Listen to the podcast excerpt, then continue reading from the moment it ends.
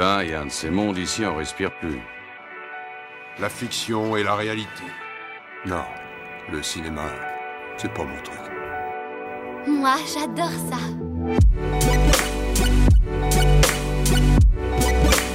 C'est vraiment un navet, ce film. Je trouve bon, moi, ce film.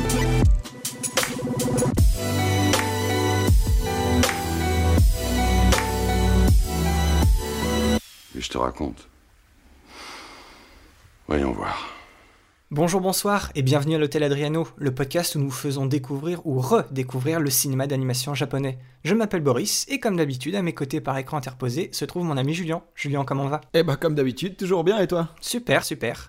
Aujourd'hui, euh, épisode 10. 10 déjà, tu te rends compte Julien, épisode 10 Incroyable, incroyable. Épisode 10 au même format que le précédent, puisqu'il va s'agir aujourd'hui également d'un film anthologie ou d'un omnibus. Mais je vous rassure tout de suite, il ne fera sûrement pas une heure et demie. Déjà parce que le format entre 30 minutes et une heure nous va bien. Et que cette fois, il y a beaucoup moins de courts-métrages dans cette anthologie. Oui, et c'est aussi pour ça que vous avez cet épisode juste une semaine après celui sur Robot Carnival, au lieu du rythme habituel de deux épisodes euh, par mois. On vous le rappellera d'ailleurs à la fin de cet épisode et sur nos réseaux, mais le prochain épisode de Hotel Adriano arrivera dans trois semaines au lieu de deux. Après deux épisodes d'un nouveau format, il faut savoir que ces deux épisodes, ils vont plutôt de pair, dont un d'ailleurs à la taille euh, relativement XXL. On se permet de se garder une semaine en plus pour bien travailler la prochaine poignée d'épisodes qui vont aborder de très très gros morceaux, on en parlera, et on veut qu'ils soient vraiment faits aux petits oignons. Voilà, voilà. Donc aujourd'hui, on va parler de l'omnibus qui est sorti juste après Robot Carnival. Celui-ci, cette fois, a été produit par le studio Madhouse. Les trois courts-métrages ont été réalisés par Rintaro, Yoshiaki Kawajiri et Katsuhiro Otomo. Et cet omnibus, il s'agit de Mani Mani, les histoires du labyrinthe. Diffusé la première fois au Japon le 25 septembre 1987 et diffusé la première fois en France lors d'une soirée thématique sur Paris Première en 1997, soit dix ans après. Comme l'épisode précédent, on va pas faire de synopsis en général, on va aborder chaque segment et chaque court-métrage indépendamment, en détail pendant tout l'épisode. Julien, j'imagine que comme Robot Carnival, tu n'avais pas vu déjà euh, avant euh, Mani Mani Non, pas du tout. J'avais, j'étais totalement même ignorant de, de, de l'omnibus, de son existence. de son existence exactement. Je, je vous renvoie à l'intro qu'on avait fait dans justement à l'épisode 9 sur Robot Carnival où on vous explique nos- notre rapport chacun avec les omnibus, les rassemblements de courts-métrages. On en a parlé un peu en détail donc c'est pas la peine qu'on qu'on se répète ici. Je vous renvoie à l'épisode précédent. Pour l'éternel débat qui anime ce podcast depuis le premier jour, à savoir version française ou version originale, cette fois euh, j'ai eu le choix. Euh, Disons qu'il y avait les deux, on va dire, assez accessibles de la même manière. Donc, comme d'habitude, Julien, j'imagine que tu as regardé en version originale. Original, oui, effectivement, et je suppose aussi qu'il ne faut plus te laisser le choix, histoire que tu n'aies plus, tu ne puisses plus le regarder en VF. C'est ça, c'est toi qui vas me fournir euh, les films et tu vas m'obliger à regarder la. La VO, ouais. Cette fois, j'ai regardé, j'ai pu voir la, la version française et je vais être honnête avec toi, je partais pas forcément très confiant parce que dans ce genre de, de projet assez obscur, tu vois, qui aurait pas forcément été très connu ou qui aurait eu beaucoup de moyens pour un doublage, euh, c'est de très bonne qualité. Ça a été une, une très bonne surprise. Donc, euh, la, la VF, euh, Seal of Approval, euh, je, vous la, je vous la conseille si vous, comme moi, vous, vous voulez quand même regarder euh, dans votre bonne vieille langue euh, natale. Ok, bah je le ferai peut-être alors. Dis-moi maintenant, Julien, qu'est-ce que t'en as pensé de Mani Mani, les histoires du labyrinthe Et encore une fois, qu'est-ce que t'as aussi surtout pensé de la cohésion générale des différents courts-métrages? Alors, j'ai préféré en général cette anthologie à, à Robot Carnival, malgré plusieurs choses. Au niveau de la cohésion, justement, je, suis, je trouve que il y a une moins grande cohésion entre les courts-métrages dans celui-là, parce que c'est les courts-métrages qui sont, on le verra d'ailleurs, euh, plus spécifiques, avec des thèmes un peu plus flous, un peu plus flottants que euh, ce qu'on pouvait avoir dans Robot Carnival. Donc du coup, c'est un peu plus difficile de créer une vraie cohérence, un vrai, fil rouge en fait entre tous les, courts-métrages, mais en général, mon expérience a été meilleure et je pense que c'est aussi beaucoup lié au réalisateur qui avait derrière ces, courts-métrages. Et toi, Boris? Eh bien voilà, encore un autre sujet de débat, puisque j'ai préféré, euh, moi personnellement, Robot Carnival à Mani Mani, pour une raison toute bête en fait, c'est que comme tu l'as dit, là cette fois, il y a vraiment, enfin pour moi, il n'y a pas vraiment de cohésion thématique, ce qui fait que c'est vraiment trois courts-métrages collés les uns aux autres et comme tu, tu le dis, il n'y a pas de fil rouge. En fait, si, mais justement, il est tellement pas important ou pas aussi bien fait. On va vous l'expliquer juste après, mais dans le premier court-métrage, on, on arrive, on va dire, à la fin, un espèce d'écran qui va lancer les deux autres courts-métrages. Donc ce fil rouge un peu, enfin c'est ça, c'est comme si au sein même du, du rassemblement de courts-métrages, on te présentait une sélection de courts-métrages, mais qui, qui en plus, et ces deux-là n'ont pas forcément de lien en, de lien entre eux. Mais par contre, ce que, ce que je veux quand même dire, c'est que je, je, trouve que ces trois courts-métrages sont en général beaucoup plus poussés, que ce soit esthétiquement ou thématiquement, que tout ce qui a été fait dans, dans Robot Carnival. Je, je trouve que sur ce point-là, là où il perd en accessibilité, je trouve qu'il gagne en, en, en richesse. Euh, en profondeur. Voilà, en profondeur, en richesse thématique et, euh, et, esthétique. Donc voilà, si je devais en regarder un, encore un comme ça. Euh, un soir, je pense que je me remettrais plutôt les, les courts-métrages de Robot Carnival. Mais je, je, voilà, Mani Mani a son importance et a son, on va dire, à son intérêt. Parlons du contexte maintenant. Alors, euh, Mani Mani, les histoires du labyrinthe, est aussi connu sous le nom de Neo Tokyo dans sa version anglaise. Oui, Neo Tokyo, euh, d'ailleurs, c'est le nom, on va dire, presque beaucoup plus connu que Mani Mani, les histoires du labyrinthe, qui est vraiment le nom français.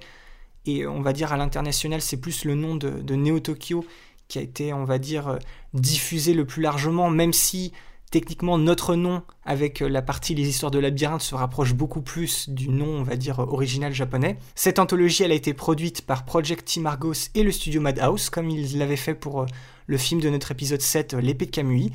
Cette anthologie, a été conçue et chapeautée par d'ailleurs deux des fondateurs du studio Madhouse, à savoir le réalisateur Rintaro et le producteur emblématique du studio, à savoir Masao Maruyama. Cet omnibus est une adaptation libre d'histoires courtes de Takuma Yumura, provenant d'une collection portant le même nom, publiée en 1986. Cette fois-ci, on le redit, il y a seulement trois segments contre 9 dans Robot Carnival, donc fatalement il est plus court, mais il dure quand même 50 minutes hein, dans sa durée totale. C'est des segments plus longs, plus poussés, plus ambitieux, avec des musiques originales par Miki Yoshino du groupe rock japonais Gojego. Je le redis, la, cette anthologie a été diffusée pour la première fois au Tokyo International Fantastic Film Festival de 1987.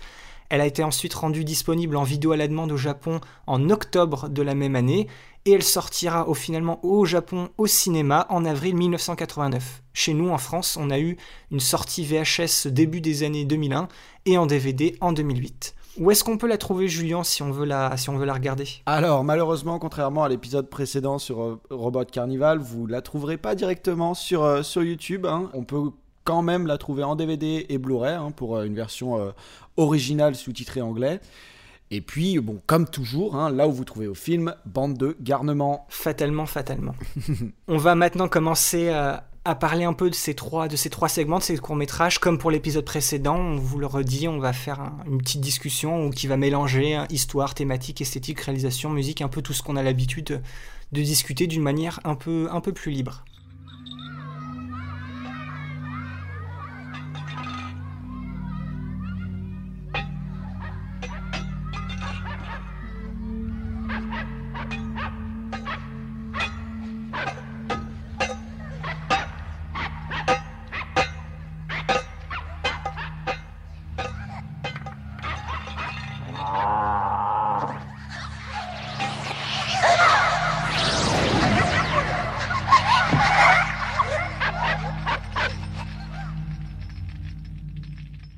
Julien, je te laisse nous parler du, premier court métrage qui, je crois, t'a beaucoup plu. Oui, ça m'a beaucoup plu, on en parlera plus tard, majoritairement dans C'est quoi ton plan, parce que c'est surtout euh, visuellement qui m'a plu.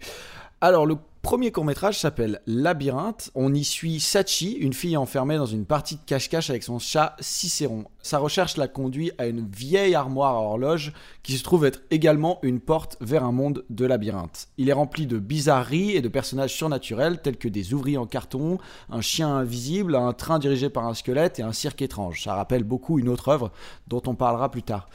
Finalement, Sachi et Cicéron arrivent à une tente de cirque où un écran est allumé, conduisant au segment suivant. Pour ce court-métrage, la réalisation et le scénario sont faits par Rintaro. Et pour en savoir plus sur lui, on vous renvoie à l'épisode 7 sur l'épée de Kamui. Alors, ce court-métrage-là, c'est le plus court des trois, il fait seulement 11 minutes, et c'est le segment qui sert d'histoire, on va dire, entre guillemets, de premier niveau et de cadrage pour les deux prochains segments. En gros, voilà, on a le début de ce court métrage qui sert d'introduction et on retrouvera la fin de ce court métrage après les deux autres segments, comme ça ça fermera on va dire l'anthologie en elle-même. D'une certaine manière, c'est au niveau narratif, ça m'a un peu rappelé le, une espèce de, de, version sans parole un, poil inquiétante, je dois t'avouer, d'Alice au pays des merveilles. Oui, c'est pour ça que c'est pour ça que le, petit clin d'œil que j'ai fait dans, dans le synopsis, c'était ça, ça orientait tout droit vers Alice au pays des merveilles. Chez Ossius, euh, ce ressenti, c'est une œuvre abstraite qu'il faut pas forcément chercher à rationaliser. Oui, et comme tu l'as dit dans ton résumé, il y a plein, il y a plein d'éléments euh, qui sortent un peu nulle part et qu'il faut pas chercher à comprendre. Moi, personnellement, visuellement, le concept du chien invisible où il y a juste, on va dire, le colis, la laisse, ça m'a, beaucoup marqué. J'ai trouvé ça, j'ai trouvé ça bien trouvé. Euh, et, cette espèce de parade énorme d'animaux qui, qui, me rappelle un, tableau de, Salvador Dali, j'ai plus le nom, j'ai plus le nom en tête. Oui, c'est impossible de pas faire le lien avec Salvador Dali et notamment justement ce fameux tableau La Tentation de Saint Antoine. La Tentation de Saint Antoine, c'est ça. Voilà, où on y voit les, les, mêmes proportions incroyables. Il y a ces mêmes choses, enfin les mêmes espèces d'animaux avec des très très longues pattes qui portent, euh, bon, on pourrait dire, qu'est-ce qu'on pourrait dire, des espèces de carrousel. Et effectivement, le chien invisible aussi m'a beaucoup marqué et m'a fait penser indirectement directement au chien fantôme dans l'étrange Noël de Monsieur Jack. Oui. Euh, je sais pas si tu te rappelles, voilà. Je, vois très bien de, ouais, je vois de ce que tu veux parler, effectivement. Du coup, on est dans un style, euh, comme vous pouvez le, comprendre, on est dans un style onirique et presque effrayant. Oui, et puis d'une certaine manière, c'est un peu le, segment des trois segments le plus, le plus envoûtant. En fait, on, on est posé dans un monde qui rappelle beaucoup, bah, voilà, toute l'esthétique et le, on va dire l'univers de l'enfance on a un, graphisme, une, patte visuelle qui est assez dépouillée. Euh, c'est des lignes très simples, c'est très sobre. Il n'y a rien qui explose, on va dire, aux yeux. C'est très similaire en fait à des dessins d'enfants. On a des traits qui sont pas vraiment très réguliers, qui se déforment volontairement. On n'a pas vraiment de perspective très bien, très bien posée. C'est comme si on nous mettait dans un monde justement très étrange et on le voit, on va dire, du, du point de vue, euh, on, va dire, des yeux d'une enfant, en fait. C'est ce côté euh, très naïf et très candide de l'héroïne, en fait. Il est très présent et en même temps, dans le court métrage, il arrive à être contrebalancé par euh, la présence surtout de ce personnage, de cette espèce de clown, de ce clown qui ne, parle pas, qui est, qui est, assez intimidant en fait. On ne sait pas si c'est un gentil, si c'est un méchant. Il, est très étrange et ça, déstabilise vraiment on, nous colle dans un univers qui, qui est visuellement très intéressant, mais quand même un peu étrange, et on ne nous met pas, on nous met pas à l'aise en fait. C'est exactement ça. Le clown, il est le représentant direct de cet univers très étrange d'ailleurs que Rintaro va travailler comme euh, on a vu dans Camus, euh, il, va, il va travailler avec des lumières très forte, très marquée. Il y a un véritable travail de la lumière euh, chez, chez, Rintaro. Et c'est ce que je disais, c'est la raison pour laquelle j'ai un, intérêt grandissant pour lui. C'est que vraiment, il va vraiment aller travailler des effets très très forts et très euh, expérimentaux avec tout ça. Il a des couleurs, il utilise les couleurs euh, bariolées du monde du cirque, mais il les vide de leur attrait festif pour les rendre plutôt agressives.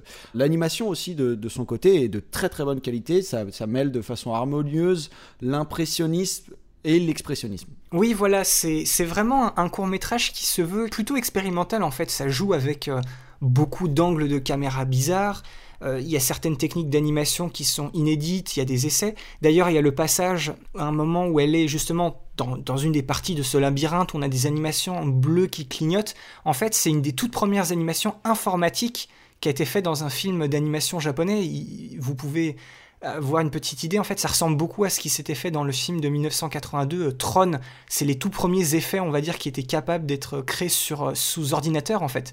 Et tu vois, il essaye, en fait, dans ce court métrage, plein, ouais, c'est ça, c'est expérimental, il essaye plein de petites techniques visuelles bah, qui, ont, qui, ont leur, qui, dire, qui ont leur importance à ce moment-là particulier de, de l'histoire. Mais voilà, c'est un, un, espèce de grand terrain de jeu, ce, ce, court métrage. Exactement, et d'ailleurs c'est marrant parce que ça nous conforte du coup dans l'idée de, déjà je pense notre amour commun des omnibus qui sont le terreau d'expérimentation non seulement narrative mais en plus visuelle et technique comme on peut voir ici. Ah c'est clair, c'est tout à fait clair, c'est vraiment, on, sent que par ce format de, du, court métrage, il y a vraiment une volonté de dire voilà, on, peut vraiment essayer de faire ce qu'on veut, de tester des choses et dans la plupart des cas, en fait, ça marche, ça marche et ça rend, ça rend vraiment très bien. Exactement. Une dernière petite chose qui est notable et qui, que je trouvais assez intéressante dans ce court métrage, c'est la, musique qui est utilisée. On a une très forte présence de la, de la première gymnopédie d'Eric Satie. Ah, mais ça voudrait dire que le prénom Sachi pourrait être une. Peut-être hein, une, une transposition phonétique de Satie, d'Eric Satie, du coup C'est très fort probable, tu vois, ça m'étonnerait pas qu'ils ouais, qu'ils aient, qu'ils aient, pensé, qu'ils aient pensé à ça. Ok. Et aussi, on a, une, on a, une autre, on a un autre extrait de- d'une musique assez connue, c'est le, le premier couplet du Toréador de l'opéra euh, Carmen de, de Georges Bizet. Sinon, enfin, personnellement, c'est tout ce que j'avais à dire. C'est c'est une petite introduction très, très spécifique, très, très étrange, mais qui nous met un peu dans l'ambiance de ce, de ce que va être en fait cette anthologie. Julien, est-ce que tu as quelque chose à, rajouter pour conclure ou sinon on passe à la suite? Oui, si j'ai quelque chose à rajouter. Euh, j'ai- en fait, il y a, il y a un élément que je ne sais pas du tout s'il fait partie de cette introduction ou pas. En fait, c'est vraiment moi, c'est ça qui me qui m'a beaucoup beaucoup me fait poser des questions euh, dans le l'œuvre dans son ensemble. C'est on voit Labyrinthe qui va présenter les deux courts métrages qui vont suivre. Mais avant et à la fin aussi, au tout début et à la fin, on a un, un travelling avant. On rentre en fait dans une espèce de bouche en pierre. Je sais pas si, si tu t'en rappelles. Oui, bah c'est vraiment le tout, le tout début de, bah, de l'anthologie. Mhm. Et donc ça, ça fait pas partie de labyrinthe, on est d'accord. Ça, ça c'est genre l'avant, c'est une intro en fait, en un sens. Techniquement, ce serait peut-être l'entrée du labyrinthe qu'est cette anthologie? Cette anthologie, c'est un labyrinthe, on y entre, on nous met dans un court métrage qui nous montre des labyrinthes, qui nous emmène vers d'autres courts métrages. C'est peut-être, tu vois, cette, cette couche supplémentaire où, euh, dès qu'on rentre justement dans cette espèce de, comme tu dis, de bouche en pierre qui fait très euh, Indiana Jones ou Jumanji, quoi, Oui, exactement. eh ben c'est cette entrée-là, c'est ce premier, c'est cette première entrée d'un labyrinthe qui nous mène vers justement le reste et même le premier court métrage qui se veut lui aussi qui traite de de labyrinthe. D'ailleurs, en plus, ce court métrage-là, c'est vrai qu'on, c'est que j'ai, on a failli oublier, mais il se termine vu qu'il fait l'intro et l'outro de l'anthologie. Il y a la partie, on va dire à la, à la fin de, à la toute fin, Aussi, oui. où elle, elle- elle- justement elle vient de voir en fait sur un écran dans ce chapiteau ce- les deux courts métrages dont on va parler euh, ensuite. Il y a cette espèce de justement de grande parade avec ces, ces animaux qui rappellent justement le tableau de Salvador Dali. Et ensuite, Sachi et Cicéron, ils, se, ils sont de- devant une télé et il y a voilà, cette espèce de, de, travelling arrière dans l'espace où tu comprends qu'elles ont regardé ce qu'on était en train de regarder aussi. Et cette chose-là aussi, quand on en ressort, eh ben on ressort de ce tout premier labyrinthe, de cette espèce de grosse bouche. Il y a vraiment une espèce de mise en abîme, ouais, du labyrinthe dans le labyrinthe, de qu'est-ce qu'on regarde, mais c'est aussi ce que les personnages regardent. En fait, cette frontière un peu de qu'est-ce qui est vrai, qu'est-ce qui est tangible, qu'est-ce qui existe ou pas, c'est très, c'est très flou en fait. Multiples mises en abîme en fait. Comme si on était. euh, comme euh, si euh, le, le moment où on, on rêve, on se réveille, en fait on est toujours dans un rêve encore une fois. genre. Et ça donne un peu cette, cette impression-là du coup. C'est vraiment ça, c'est vraiment, c'est vraiment le plus expérimental des, des trois courts-métrages, mais ça te met dans une espèce de, d'ambiance, de mood, où voilà, tu, tu ne sais pas vraiment ce qui, ce qui se passe, tu, tu es un peu déstabilisé, et je trouve que c'est assez, c'est assez fort. Exactement.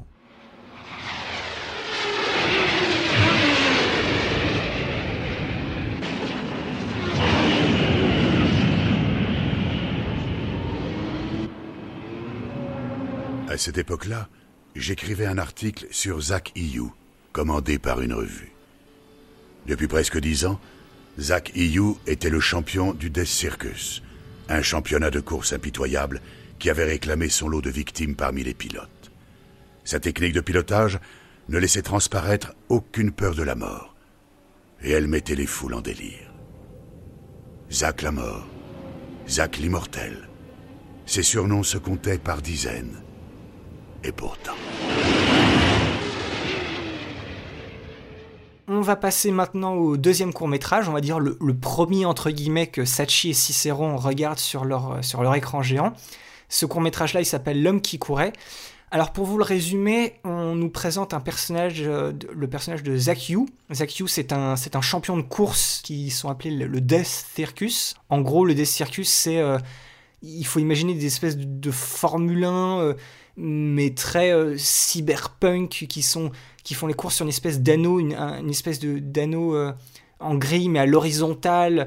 C'est très, c'est dans un univers, on va dire très futuriste en gros, où c'est des voilà des espèces de Formule 1 mais qui qui vont à des vitesses pas, pas possibles. Comme de la NASCAR un peu. Et en gros, Zach Hughes, c'est le, c'est le champion, on nous présente comme le champion incontesté de ce Death Circus, parce qu'en fait, à chaque course, il arrive à éliminer ses concurrents en leur créant des, accidents. Et on a un, journaliste, en fait, qui va à, sa rencontre, on coupe entre des images de course et cette interview, entre guillemets, du, journaliste et de Zach Hughes, et on comprend en fait que son, son secret à, Zach, c'est qu'il a des, espèces de pouvoirs psychiques qui lui permettent d'exploser à distance les, bah, justement les, machines de ses adversaires, ce qui fait que c'est pour ça qu'il est toujours, euh, qu'il est toujours gagnant. Et là, on nous montre en fait justement les images d'une course très spécifique où on, voit qu'il utilise ses fameux pouvoirs, mais que ça a, un, impact, on va dire, physique très important. Il a les traits super tirés.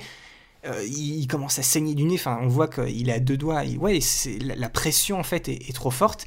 Et on a un, flash sur un, écran, on va dire, de, personnes qui sont dans les, dans les tribunes, qui arrivent à suivre en fait, c'est son équipe. Et il y a marqué ces, lettres, euh, c'est marqué en gros euh, fonction vitale terminée. On comprend qu'il, meurt, mais on le voit continuer en fait à faire sa course et on comprend pas et on nous met dans, ce, dans son point de vue, dans son cockpit. Et lui, en fait, enfin, l'utilisation de ses pouvoirs, ça a dû tellement le, lui déconnecter des neurones, en fait, c'est qu'il voit un espèce de coureur fantôme devant lui et derrière lui. Enfin, pour lui, la course n'est toujours pas finie, il faut qu'il batte cet adversaire. Donc il veut utiliser encore une fois ses pouvoirs psychiques pour l'éliminer. Et tout à la fin, on va comprendre qu'en fait, ce coureur fantôme, c'est lui-même, c'est sa propre âme, et qu'il est voué jusqu'à pratiquement la fin des temps à, faire cette course contre lui euh, à jamais. Et c'est, c'est, un, peu, c'est un peu bizarre, et on, comprend d'une certaine manière que la, cette espèce de cirque de la mort, le Death Circus, le, principal attrait, maintenant qu'il est fermé, enfin, il, a fermé à la, suite de cette dernière course, mais qu'un des attraits principaux, c'était bah, de le voir justement euh, combattre les autres, les éliminer, mais sur la fin, c'était surtout le voir se battre contre lui-même. Et, puis voilà, c'était euh, les journalistes, ils se demandaient voilà combien de temps il va pouvoir euh, combattre la, mort elle-même. C'est une histoire très très particulière en fait, mais qui est assez impressionnante au niveau de la la réalisation. Le, scénario, le cara design, la direction de l'animation et la réalisation, c'est fait par un petit nouveau qui n'était pas là dans l'épisode précédent, c'est Yoshiaki Kawajiri. Yoshiaki Kawajiri, c'est un des cofondateurs du studio Madhouse. Il avait été animateur clé sur l'épée de Kamui. En 1987, Mani Mani, les histoires du labyrinthe, c'est sa première réalisation en solo. Et on va d'ailleurs le retrouver dans de futurs épisodes du podcast. C'est le deuxième court métrage le plus long, il est un peu plus long que le premier, il dure 15 minutes. Et puis voilà, qu'est-ce que t'en as pensé toi Julien? Parce que moi personnellement, je, ne sais pas si j'ai fait un très bon travail pour résumer ce court métrage, c'est assez compliqué à résumer en fait, mais c'est celui qui m'a qui m'a le plus plu. En fait, c'est mon préféré des trois. C'est ce que c'est ce que j'ai failli rajouter à la fin de ton, ton synopsis. J'ai failli euh, vous dire à tous, euh, vous auditeurs qui nous écoutez, vous comprenez maintenant pourquoi est-ce qu'on disait que euh, effectivement les thèmes étaient plus profonds et plus complexes dans ce dans cet omnibus là plutôt que dans, dans, dans Robot Carnival en fait. Parce que là, on est clairement dans quelque chose de, on est dans une espèce de côté méta, de côté ok, genre transcendance de la mort et tout ça, euh, avec fusion avec les machines et tellement de, thèmes qui sont superposés dans un seul court métrage qui dure 15 minutes. Au final, genre, euh, en termes d'imagerie, il se passe pas énormément de choses, mais en termes de thèmes et de, propos, c'est d'une densité incroyable. Et, euh, et, donc, du coup, oui, moi, c'est pas mon, c'est pas mon, mon court métrage favori. Mais en fait, c'est peut-être celui qui m'a donné le plus à penser finalement derrière. Et il y a aussi d'autres choses où je me suis dit, ok, mais qu'est-ce que. En fait, il parle de télékinésie par exemple dans le court métrage, mais je me suis demandé si c'était vraiment de la télékinésie et tout ça. Je me suis dit, mais ok, comment ça marche et tout? J'ai essayé de régler le truc, alors que c'est. Enfin, c'est clairement. Euh, c'est inexplicable en fait euh, ce qui se passe dans, dans ce, dans ce court métrage. Je, je pense que c'est peut-être même trop tard pour le dire, mais c'est le meilleur exemple où ça, prouve que c'est mieux pour, cet épisode-ci et puis même pour l'épisode précédent. Normalement, vous avez eu le, message en début d'épisode, mais c'est mieux de voir les courts-métrages avant de nous écouter parce que là, c'est vrai que c'est très, difficile d'expliquer avec, des mots les espèces de thématiques et ce qui se passe à, l'image. C'est très, compliqué à, décrire en fait. Ce qui, est assez intéressant, c'est que contrairement au court-métrage précédent, la, mise en scène, on va dire de manière générale, elle est beaucoup moins abstraite. Elle est un peu plus, elle est un peu plus punchy et un peu in your face. C'est très détaillé, on va dire, au niveau esthétique. Oui, au niveau narration aussi, on a une narration qui est plutôt lente, mais qui enlève justement rien au dynamisme euh, de, de ce court métrage, de ce segment. Oui, euh, c'est très bien, c'est très bien symbolisé par en fait l'espèce d'intro de ce court métrage où en fait on a un rythme qui est fait par les battements, justement des battements de cœur, mais un battement de cœur très très lent. Et en fait, on a cette alternance de d'images, de fondu au noir. On nous met un peu dans un espèce de rythme qui va en fait jamais, euh, qui, qui va jamais nous quitter pendant tout le, tout le court métrage. Oui, et d'ailleurs vous l'aurez compris, hein, euh, avec euh, tout, ce dont, tout ce dont on en a dit euh, jusque-là, jusque-là en fait, mais on est définitivement sur un style plus sombre, hein, proche du thriller, du film noir, avec une influence qu'on ne peut pas ne pas voir, hein, bien évidemment, euh, ça nous fait très vite penser à Blade Runner. Oui, dans, de- surtout pour le parti esthétique, et ça tu nous en reparleras un peu plus tard, Exactement. mais aussi dans cette question qu'on a une tout- toute cette histoire en fait c'est raconté avec une voix off de ce journaliste et c'est ce qui rappelle le plus les films noirs où tu as le détective qui a toujours cette voix off qui te raconte ce qui, lui passe dans la tête et tout ça et qui essaye d'internaliser ce qui se passe autour de lui. Donc on, retrouve en fait cette idée là de, manière narrative et aussi de manière esthétique et tout ça de toute façon avait été fait dans Blade Runner. Donc c'est vrai que c'est une, influence qui est, capitale. Au niveau du court métrage en lui-même on retrouve le style propre à, Kawajiri. euh, une très forte dominance des couleurs rouges et bleues et une mise en scène qui, comme je l'ai dit, est beaucoup plus punchy, qui est, qui on va dire plus dynamique et, aussi d'une certaine manière plus, plus violente. Oui, on peut, on peut voir par exemple, euh, visuellement parlant, euh, des déformations euh, de corps et de visage tendus par l'effort. Il y a- il y a des moments un peu de douloureuse fusion entre chair et métal, entre les pilotes et leur véhicule. On a aussi un gros focus sur la psychologie du personnage principal, euh, la thématique de l'obsession. D'ailleurs, ça c'est une question que je me pose. Genre, il y a autour du, c'est une des questions que je me suis posée en sortant du, du, court métrage, mais genre, qui est le véritable personnage principal de ce film? Puisque on nous introduit avec la voix off de ce détective, et en fait c'est comme si c'était un film à la deuxième personne. C'est, on a vraiment le personnage principal.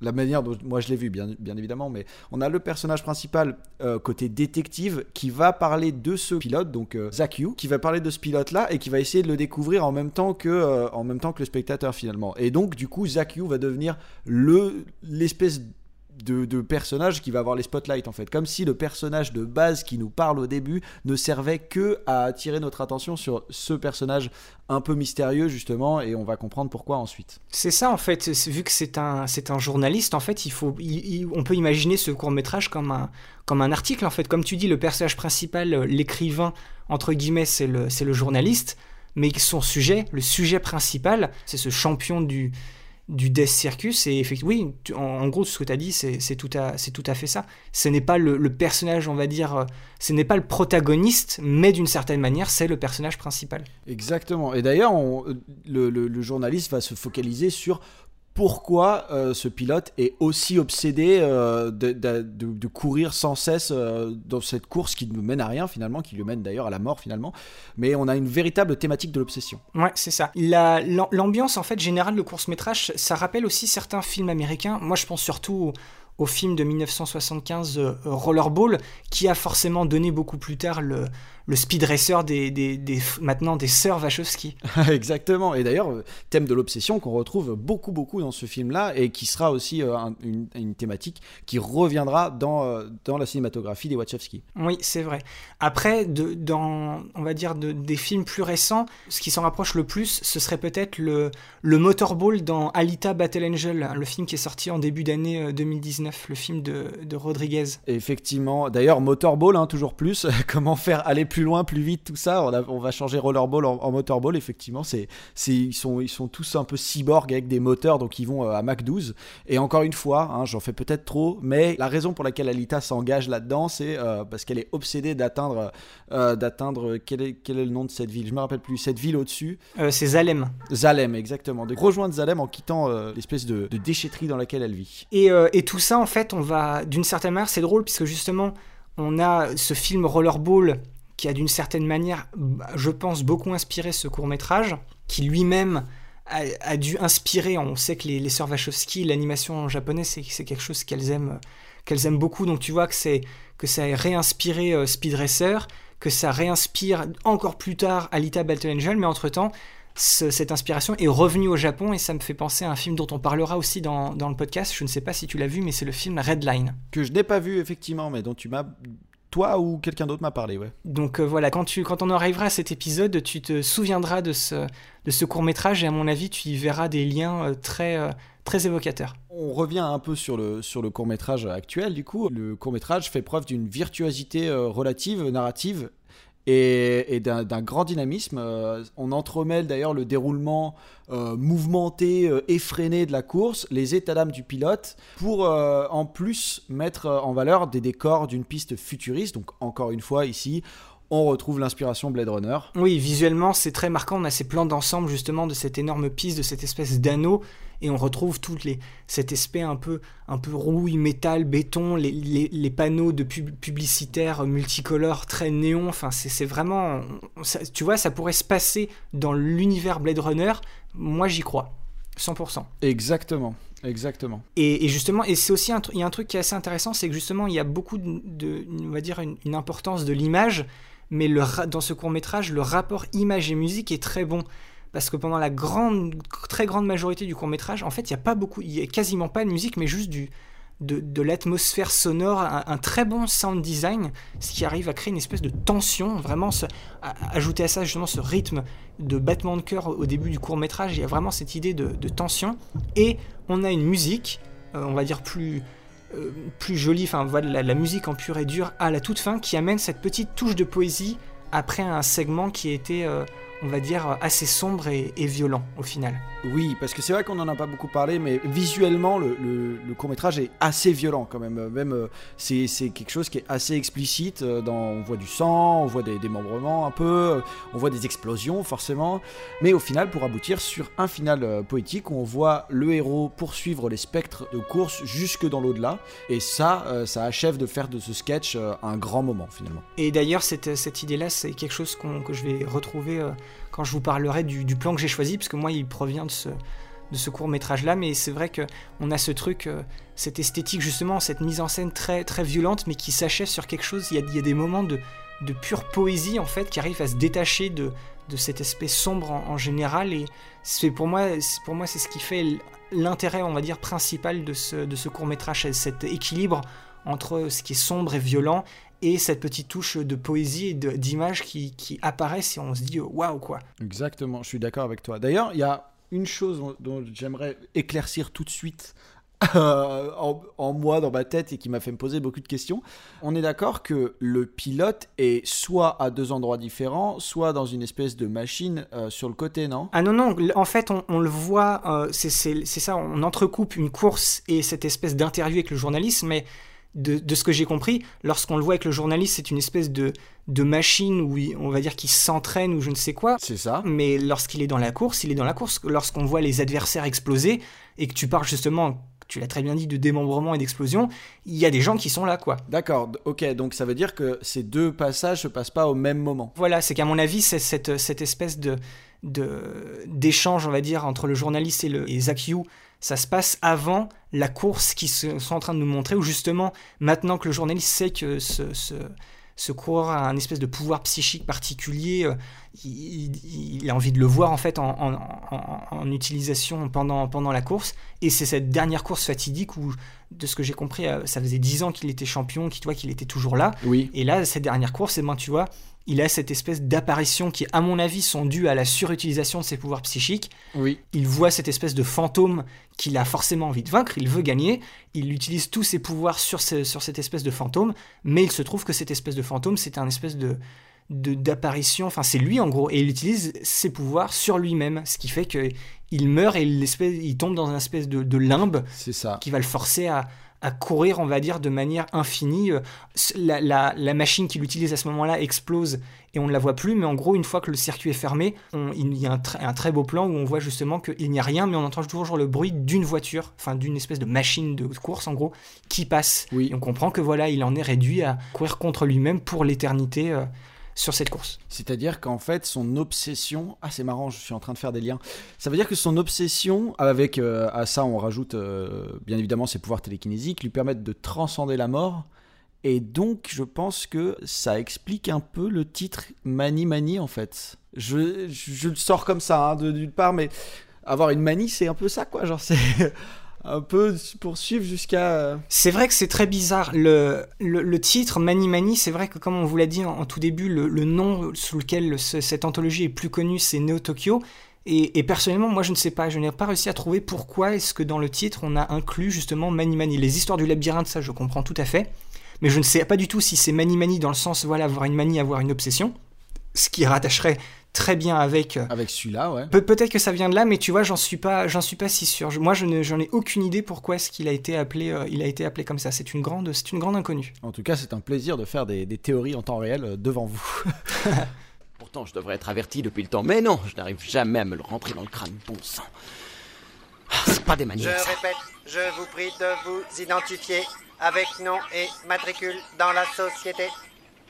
Alors, raconte-moi, est-ce que tu sais ce qui est arrivé au chef de chantier Au chef de chantier qui était ici? Si vous n'êtes pas en mesure de vous identifier avec nom et matricule dans la société, cela signifie que vous n'êtes pas le responsable du chantier et dans ce cas, vous n'êtes pas autorisé à pénétrer dans cette zone surveillée et je dois immédiatement procéder à ok, votre amène-moi au logement. Je te poserai mes questions un peu plus tard. Vous êtes dans une zone surveillée et quiconque retarde l'avancement des travaux doit être éliminé par moi. Je te laisse euh, passer sur le dernier court métrage maintenant. Bien sûr, un court métrage qui s'appelle Stopper le travail. Il y a un contexte pour celui-là qui est assez posé, qui est déjà assez précis, donc euh, je vais le faire rapidement. On a une révolution dans un pays fictif euh, d'Amérique du Sud qui a entraîné l'installation d'un nouveau gouvernement. Ce nouveau gouvernement refuse d'accepter un contrat détaillant la construction de l'installation 444. Le, numéro est important parce que vous allez l'entendre plusieurs fois. Donc c'est c'est une espèce d'immense ville, hein, voilà cette installation, une espèce d'immense ville, etc., etc. Si vous avez d'ailleurs, hein, bien évidemment, si vous êtes familier avec l'œuvre d'Akira, euh, les énormes villes comme ça, ça devrait vous parler. La société responsable de la construction a commencé à perdre des millions, donc le salarié Tsutomu Sugioka, c'est euh, le personnage principal, il est envoyé là-bas pour arrêter la production. Le travail est entièrement automatisé là-bas, exécuté par des robots, programmés pour terminer le travail, quelles que soient les conséquences, et dirigé par un robot identifié comme 444-1. Donc Tsutomu est témoin de la destruction de plusieurs robots et du refus du robot euh, 444-1. Il commence à perdre patience et il est presque tué d'ailleurs par ce robot qui était programmé pour éliminer tout ce qui constitue une menace pour le projet. Il riposte en détruisant ce fameux robot 444-1, c'est la dernière fois que je le dis promis, et il suit son cordon d'alimentation qui mène à la source d'énergie des robots pour tenter de mettre définitivement fin à la production. Sauf que, à l'insu de Tsutomu, l'ancien gouvernement a été restauré et ils ont accepté d'honorer à nouveau le contrat. Le scénario, le chara-design et la réalisation sont faits par Katsuhiro Otomo. On va répéter d'ailleurs vite fait ce qu'on a dit dans, l'épisode précédent. Donc à la fin des années 70 et au tout début des années 80, c'est un mangaka à succès. Il a fait Fireball en 1979. Il l'a jamais complété, mais c'était une première exploration des thèmes développés dans Domu, qui a été publié entre 1980 jusqu'à 1983. Il gagne le prix Nihon Taisho SF Award, qui est l'équivalent euh, japonais du prix Nebula aux USA, qui représente le meilleur roman euh, science-fiction et fantasy. En 82, il est Cara Designer sur Armageddon, le troisième film réalisé par Rintaro, donc celui juste avant Kamui. En 83, il commence à écrire son chef-d'œuvre Akira. Donc euh, là, encore une fois, on va faire des liens avec ce, ce court-métrage. On, on parlera tout ça euh, aussi de Akira. On en parlera bien entendu en détail dans l'épisode qui lui sera consacré. Et puis en 87, hein, on l'a dit dans l'épisode précédent, c'est sa première réale dans le monde de l'animation avec le premier et le dernier segment de Robot Carnival. Et ce qu'il faut savoir, et ce que vous n'avez pas dit euh, la dernière fois, c'est qu'il travaille en même temps sur ce segment-là précis de Mani Mani. Il y a une dernière petite chose assez intéressante aussi, c'est que sur ce court métrage, la direction de l'animation a été faite par un, justement un des collaborateurs récurrents de Katsuhiro Otomo, à savoir Takashi Nakamura. Et Takashi Nakamura, il avait d'ailleurs réalisé pour la première fois, lui, un segment de Robot Carnival. C'était le, huitième segment euh, Nightmare. Ce court métrage là, c'est le, le plus long, il fait 18 minutes. Et c'est le segment, comment dire, entre guillemets, parce que c'est quand même assez étrange, mais c'est le segment peut-être le plus terre à terre de cette anthologie. Oui, c'est vrai, je suis assez d'accord avec toi. D'ailleurs, on a un style visuel assez réaliste et détaillé. hein. On, voit la vive imagination d'Otomo qui euh, se déchaîne hein, vraiment et qui rappelle d'ailleurs beaucoup, enfin, qui est dans le même ton hein, qu'Akira. Euh, c'est un style euh, d'animation qui est typique et, euh, et quand même relativement appréciable. Est-ce qu'on pourrait dire que c'est le, c'est le mieux animé des trois? Alors, j'ai une toute petite préférence pour, euh, pour le premier, mais c'est juste dans le style complet. Mais effectivement, en termes de technique pure, euh, on, est euh, dans le, on est dans le mieux animé des, des trois, clairement. D'ailleurs, en termes de, direction artistique et de décor, on, a, on voit des tuyaux, des bâtiments tentaculaires en décomposition qui sont envahis par la végétation. Donc, la nature reprend le cauchemar de l'homme technologique. Oui, c'est ça, il y a une juxtaposition qui est, qui est vraiment claire, quoi. Tu vois, c'est cette, cette idée que l'homme a voulu envoyer, en plein milieu d'un espèce de marécage. On ne sait pas vraiment très, on ne sait pas vraiment où est-ce qu'on se trouve. Enfin, si c'est en, Amérique du Sud, mais c'est voilà, c'est un lieu, un lieu fictif, mais c'est en plein milieu de la nature. Il y a l'homme qui veut essayer de s'y implémenter avec énormément de machines, et au final, c'est la nature qui va commencer tout doucement, comme d'habitude, à reprendre à reprendre ses droits. Donc voilà la, juxtaposition, on va dire, de ce de ce combat intemporel entre la nature et l'homme est, clair.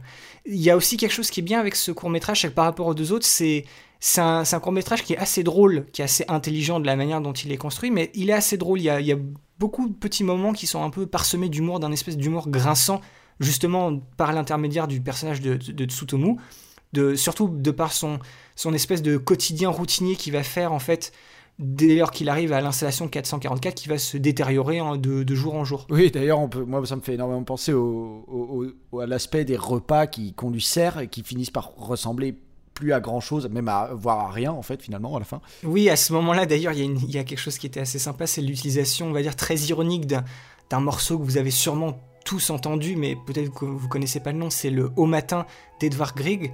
Euh, je, l'avais, je la mets en fond, donc là, normalement, si je fais bien mon boulot au montage, vous êtes en train de, de l'écouter. C'est vraiment une utilisation qui est très ironique, où justement, ça, tous les matins, il y a cette espèce de petit déjeuner qui ressemble de plus en plus à, à rien. On a cette répétition, cette musique, et on sent qu'on devient un peu plus part de cette, de cette machine, de cette répétitivité qui, qui, qui va nous tourner, euh, qui va nous rendre fous au final. Exactement. Qu'est-ce que c'est léger Qu'est-ce qu'on est heureux de manger des boulons Enfin bon, c'est un constat brutal sur une automatisation absurde de la main-d'œuvre. Hein. D'ailleurs, euh, c'est un récit de, de, mise en garde sur la dépendance de, de l'homme à la technologie. Donc ça nous livre une réflexion quand même intéressante sur les rapports entre l'homme et la machine. Oui, c'est ça. C'est un peu, c'est un peu, tu vois, ce qui se passait euh, pour parler d'un film qui est peut-être beau, enfin qui est sûrement beaucoup plus connu. C'est comme dans En fait. C'est cette, cette, idée que les robots, et même et dans Wally et même dans Robot Carnival dont on a parlé la, la, semaine dernière, cette idée que les robots continuent d'exister, de travailler bien après la mort de leur créateur, mais ils ne savent peut-être même pas s'ils ont un but en particulier. Après, ce qu'il faut dire, c'est que ce, court métrage-là, le, ce dernier chapitre de Mani Mani, c'est beaucoup, beaucoup moins charmant que Wally. On sent vraiment que ce, côté un peu folie et on ne sait plus pourquoi on travaille, c'est vraiment mis en exergue. Oui, d'ailleurs, euh, ils, seraient même capables de, de, tuer leur créateur pour, euh, pour continuer à travailler euh, et à faire ce qu'on leur a demandé de faire. C'est assez drôle. C'est un twist, euh, c'est un twist science-fiction et même une extension euh, science-fiction euh, sur les temps modernes hein, de Chaplin. D'ailleurs, on pensera, bah, dans les temps modernes, c'est typiquement ce genre de thème qui est abordé quand on pense à, la scène où il est en train de, à la chaîne, en train de visser des boulons et au moment, il le fait tellement longtemps et de manière tellement intense que au moment où il est censé s'arrêter et prendre sa pause, il continue de le faire et donc du coup, ça nous lance dans toute une série de sketchs.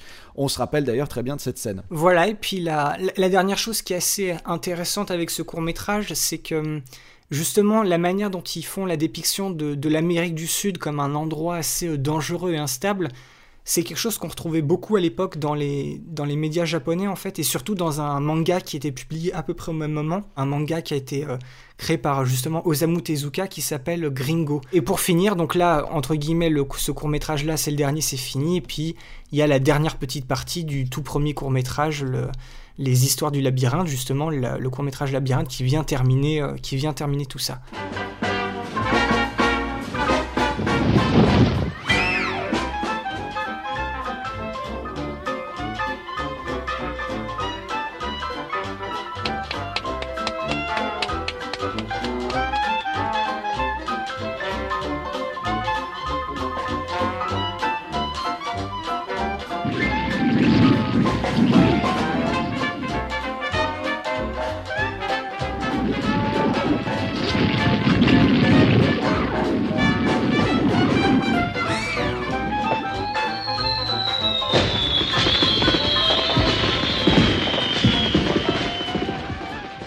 On va passer maintenant pour finir au, C'est quoi ton plan? Donc encore une fois, c'est un C'est quoi ton plan un peu spécial puisqu'on va pas choisir un plan par court métrage, mais on va en choisir justement un en totalité. Euh, je vais commencer par toi, Julien. C'est quoi ton plan? Et aussi, est-ce qu'il provient de ton court métrage préféré? Et je crois savoir que oui. Oui bah, Tu as tout raison, parce que c'est un, c'est un plan qui sort du premier court métrage, qui se situe à 9 minutes 15 dans le, Mani Mani complet. Alors bah effectivement tout à l'heure on parlait de la tentation de, Saint-Antoine, on est typiquement là-dedans, seulement avec un twist qui moi me fait... Euh, me fait quand même assez rêver. On est dans un truc entre le cauchemar et le, vraiment le rêve en fait. Je pense aussi, et là-dessus je m'avance peut-être beaucoup, mais je pense vraiment que c'est mon C'est quoi ton plan préféré depuis le début du podcast, parce que je suis vraiment tombé amoureux de ce plan-là. Il faut savoir que quand je le regardais, j'étais un peu fatigué, je revenais d'une journée assez folle, et c'est le plan qui m'a littéralement réveillé. quoi. J'ai vu ça, et je me suis dit, c'est incroyable. En fait, genre, ça y est, genre, ça genre, et c'est pour ça que je dis que j'ai un intérêt grandissant pour, pour Rintaro, c'est que il est capable de sortir des images comme ça, où en fait, littéralement, on a toutes ces espèces de, de, de... On peut même pas identifier forcément à des animaux, hein. on voit des espèces de chevaux, des espèces de girafes, mais même il y il y a certains certaines créatures, on peut pas les identifier, on peut pas les, rapprocher à des animaux. Et dessus, bah, ces espèces de carousels dont, vous avez l'habitude, si vous voulez aller voir là maintenant la tentation de Saint-Antoine euh, sur Google, vous pouvez voir et vous verrez à peu près ce que, je, ce que j'essaye de, dire. Vous voyez ces carousels sur ces espèces d'animaux et en fait ont été remplacés par euh, effectivement des habitations qui projettent de la lumière avec des lucioles. On voit aussi ce côté, bah, au fond, on suppose que c'est de l'eau un peu partout puisqu'on a la réflexion directe du ciel. Et au milieu de ça, on a aussi bah, des lampadaires qui sont pas forcément toujours droits, donc c'était à peu près ce que tu, nous disais tout à l'heure, euh, Boris, quand tu parlais de ce court métrage, où euh, bah oui, il y a aucune perspective, euh, tout est flottant, il n'y a pas grand chose de tangible en fait là-dedans, et donc on est parfaitement dans un croisement de l'onirique, mais en même temps il y a quelques éléments du vrai monde, et moi c'est une imagerie qui m'a saisi sur le moment, et vraiment en fait, non mais même, même voilà, j'assume, c'est mon, c'est quoi ton plan préféré depuis le début du podcast? Et toi, qu'en penses-tu, euh, Boris? Euh, Est-ce que tu as quelque chose à dire sur ce plan-là? Parce que j'aimerais que tu m'en parles. En fait, tu, veux que je te dise, le truc, c'est que euh, ce plan-là, c'est celui que j'ai failli prendre, en fait. Contrairement à celui dont je vais vous parler là juste après, c'est vrai que cette, cette image, de par le lien avec ce tableau hyper connu de Salvador Dali qui m'a sauté aux yeux, effectivement, qui m'a beaucoup marqué, mais tu vois, en fait, quand je regardais le, cette anthologie, je me, tu vois, j'ai regardé forcément dans, dans l'ordre, ça suit. Et tout de suite, j'ai dit, ah tiens, ce plan-là, je me le garde en tête parce que j'ai la forte impression que ça va être mon, mon, mon plan préféré. Mais tu vois, le, le, film a continué, puis j'en ai trouvé un autre qui m'a encore plus, on va dire, évoqué quelque chose de, fort, qui m'a surpris euh, visuellement. Mais je ne, sais pas, je ne sais pas quoi rajouter d'autre à tout ce que tu as dit, parce qu'au final, c'est ça, c'est cette idée de de, un peu, encore une fois, comme dans, comme dans Robot Carnival, cette espèce de parade joyeuse, étrange. C'est une vision, c'est ça, c'est une vision 100% surréaliste. Et c'est des images qu'on voit pas de manière récurrente dans les films d'animation japonais dont on parle, qui, sont, qui se veulent aussi fantastiques, mais qui veulent avoir une espèce de touche de réalisme, de quelque chose de concret. Là, on n'est pas du tout là-dedans, donc euh, c'est un, un, plan qui est, très, qui est très fort. Exactement. Et alors, euh, du coup, je pense qu'il est temps euh, pour toi, Boris, de nous parler de ton plan. Et est-ce que ce plan-là aussi vient de ton court-métrage favori? Il me semble que tu nous en as déjà parlé. Oui, mon plan arrive à 24 minutes 18 de, on va dire aussi de l'anthologie en, général. Elle provient du, du second court-métrage, L'homme qui courait. Et oui, c'est bien mon court-métrage préféré c'est une image, je, sais, c'est une image à la fois effrayante, marquante. Pour essayer de la décrire, en fait, c'est justement c'est ce moment où on se rend compte que euh, fait la course contre lui-même et utilise ses pouvoirs pour ralentir son propre fantôme. Et il y a ce plan exceptionnel où le, vrai courant, on va dire Zakyu lui-même, avec son, visage totalement défiguré, il saigne de partout, tu vois, on sent que c'est un effort plus qu'ultime, il, est, enfin, il y a cette image de folie, ça, ça me rappelle un peu le, ce tableau très connu, tu sais, le, cri. Exactement, j'allais le dire. Cette, ce visage totalement déformé, il est sur la droite de, de l'image, et sur la gauche, on a justement son, son propre fantôme, où lui, justement, il, a encore son casque, sa machine n'est pas cassée, elle n'est pas en feu, et je sais pas, c'est une image, tu sais, c'est être doublé, faire la course avec son propre fantôme, faire la course contre, contre l'idée de la mort. Enfin, comme on l'a dit, c'est quelque chose d'assez profond et d'assez compliqué à expliquer, euh, on va dire comme ça, sans avoir les images. Et c'est ce plan, pour moi, qui, si tu vois, je pourrais donner ce plan-là et je dis, voilà, ce que, tu, ce que vous pouvez arriver à comprendre rien qu'avec cette image, c'est un peu l'idée qu'il y a derrière tout ce, tout ce court métrage. C'est ce moment où il, il, va réussir à doubler son propre fantôme, mais à quel prix? Et justement, euh, faire la course pour, euh, pour le reste des temps contre, contre lui-même. Et c'est une image qui est, très, qui est très marquante. En plus, On a justement ce, que je disais dans son, du style de Yoshiaki Kawajiri, cette, ce contraste entre les couleurs bleues et les couleurs rouges. Son fantôme, lui, il est en fond légèrement transparent, entièrement de bleu.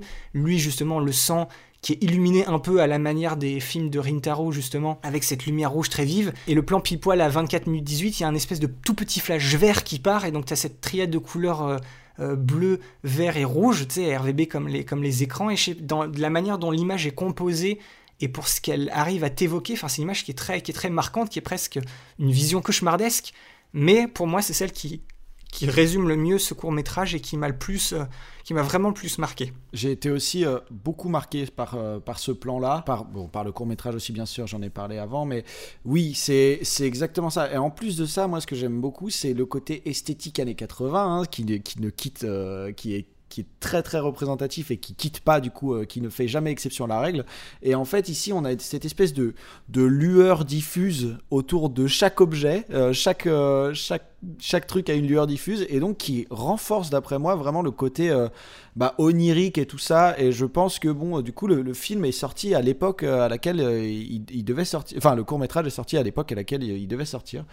Et, et, ça le sert en fait. Et c'est vraiment, ça, ça en fait une œuvre assez bah, que j'avais jamais vu jusque-là, hein, clairement euh, vraiment unique. Oui, c'est ça, ça, capture vraiment l'esthétique d'une époque bah, que forcément nous deux on n'a pas, on n'a pas connue, on n'est pas né dans les années 80, ça fait pas partie de notre culture visuelle, donc cette, cette approche visuelle et, même cette, cette, profondeur de thématiques qui ont, qui ont été tirées justement dans l'animation japonaise, justement à l'époque où elle commençait vraiment à s'exporter, bah c'est ça, c'est un exemple assez, assez intéressant, je trouve. C'est ça. Maintenant, Julien, pour, finir un peu, ce qu'on arrive à, la fin de l'épisode, quelles seraient les bonnes raisons justement de, voir cette anthologie euh, si on est, si vraiment on a envie d'être, euh, d'être curieux Alors simplement, on pourrait dire, si vous êtes amateur d'animé, euh, ce qu'on, ce qu'on aime penser avec Boris, euh, puisque vous êtes ici à l'épisode 10 du podcast, donc si vous êtes amateur d'animé, aucun doute, hein, il faut, il faut prendre le temps de s'y intéresser, ça mérite vraiment, ça mérite vraiment le coup d'œil. C'est ça. Et puis, et puis, comme on l'a dit en introduction, ce qui fait que vous l'avez, cet épisode, vous l'avez juste après, on va dire une semaine après l'épisode sur Robot Carnival, c'est que d'une certaine manière, c'est malgré leurs, différentes, différences au niveau de l'approche et le fait que Mani Mani soit beaucoup plus sombre et moins accessible, ces deux anthologies qui sont vraiment qui font vraiment une bonne paire, Robot Carnival et Mani Mani. Elles sont sorties voilà à 4 mois, même pas 4 mois d'écart et c'est vraiment deux projets qui capturent vraiment ce qu'était l'animation japonaise euh, à la fin, à la fin des années 80, c'est ce qui capture le mieux cette époque-là. Et donc euh, voilà, c'est vraiment très intéressant. C'est ça. Non seulement c'est intéressant de mettre tous les courts-métrages en comparaison dans un même omnibus, mais en plus de ça, ces deux omnibus, c'est aussi intéressant de les mettre en comparaison. On peut dire aussi que c'est les débuts de deux grands réalisateurs sous la coupelle d'un géant de l'animation à l'époque, à savoir Rintaro. Voilà, voilà, l'épisode touche maintenant à sa fin. On espère avoir éveillé votre curiosité et vous avoir donné envie de voir cette anthologie. C'est vraiment une œuvre, euh, une œuvre atypique qui annonçait justement déjà les, prémices de, cet intérêt mondial grandissant pour... Euh, pour cette animation japonaise qui se veut résolument euh, plus adulte. Je le redis après l'avoir vu, laissez-nous sous les posts Facebook et Twitter de notre épisode un commentaire avec une capture d'écran ou si vous pouvez pas une description de votre plan, de votre moment, de votre scène favorite ou même de votre court métrage favori parce que justement avec ces deux épisodes là, c'est un format c'est un format différent et avec Julien on est vraiment très curieux d'avoir déjà votre avis, les anthologies euh, quels sont, quels sont vos points de vue et quels sont vos avis? Qu'est-ce que vous en avez euh, retiré? Oui, exactement, on est super curieux. On commence d'ailleurs à trouver notre rythme de croisière hein, avec les enregistrements, mais on essaye bien sûr toujours d'améliorer ce qui peut l'être et on reste à l'écoute de vos retours. Surtout sur la manière dont euh, cet épisode a été, a été construit. Vous avez vu que ces deux épisodes qui ont, qui ont un format, on va dire, un peu, un peu différent. Dites-nous comment, Comment vous avez ressenti ce, bah, ce changement? Et c'est la première fois justement qu'on parle de ces anthologies-là, donc il a fallu qu'on change un peu notre formule. Est-ce que ça vous intéresse d'avoir plus d'épisodes dans ce genre-là ou pas? Euh, faites, Faites-le nous savoir. Exactement, tous les retours sont bons à prendre. D'ailleurs, vous trouverez dans chaque description d'épisode tous les endroits où vous pouvez venir échanger avec nous sur Facebook et Twitter ou par mail. N'hésitez surtout pas, on vous attend. Si vous nous écoutez depuis Apple Podcast, Feu iTunes, prenez deux secondes pour nous laisser des commentaires et une note, ça supporte le référencement et la découverte du podcast. Mais aussi, bien sûr, hein, si vous aimez cette émission, le plus important reste de la partager autour de vous, le bouche à oreille, il n'y a que ça de vrai. Oui, au-delà de n'importe quel référencement, réussir à amener ce podcast aux oreilles de son public, ça reste notre objectif primordial, et c'est ce partage-là qui va nous permettre d'y arriver. Alors, on vous remercie d'avance. Merci d'avoir tendu une oreille ou deux, et on se retrouve, je vous le rappelle encore une fois, pas dans deux semaines, mais dans trois semaines, pour un épisode classique, mais on parlera du tout premier chef-d'œuvre, on va dire pur et dur, d'Isao Takahata. Ça faisait longtemps qu'on n'en avait pas parlé dans le podcast.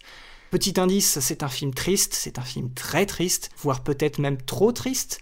Vous avez tous deviné, je parle bien évidemment du tombeau des Lucioles. À la prochaine et ciao bye. Salut tout le monde